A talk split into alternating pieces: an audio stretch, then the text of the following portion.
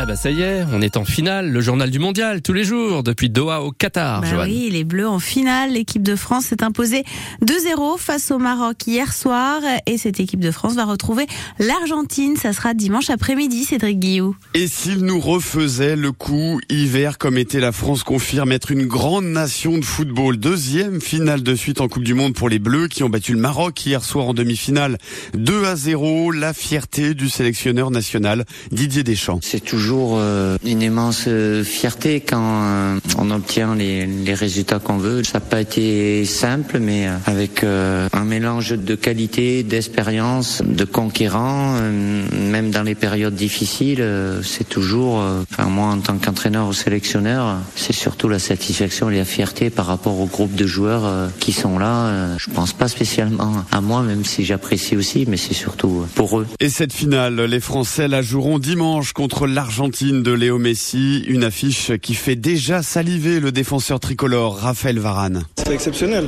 Déjà le vivre une fois dans une carrière, c'est quelque chose d'immense. Le vivre deux fois, j'ai pas les mots pour exprimer ce que ça représente. Après, euh, on tombe pas dans l'euphorie, on est juste heureux de, ce qu'on vit, on savoure le moment présent. On sait que voilà, c'est une finale et euh, on joue pas contre Messi, on joue contre l'Argentine. Euh, c'est une très très bonne équipe qui a su montrer beaucoup de qualité, que ce soit sur le plan défensif ou offensif. Donc ça va être un très très bon match. Le Maroc de son côté disputera la médaille de bronze samedi contre la Croatie. Des Marocains à bout de souffle hier soir qui ont payé cash leurs erreurs face aux Français.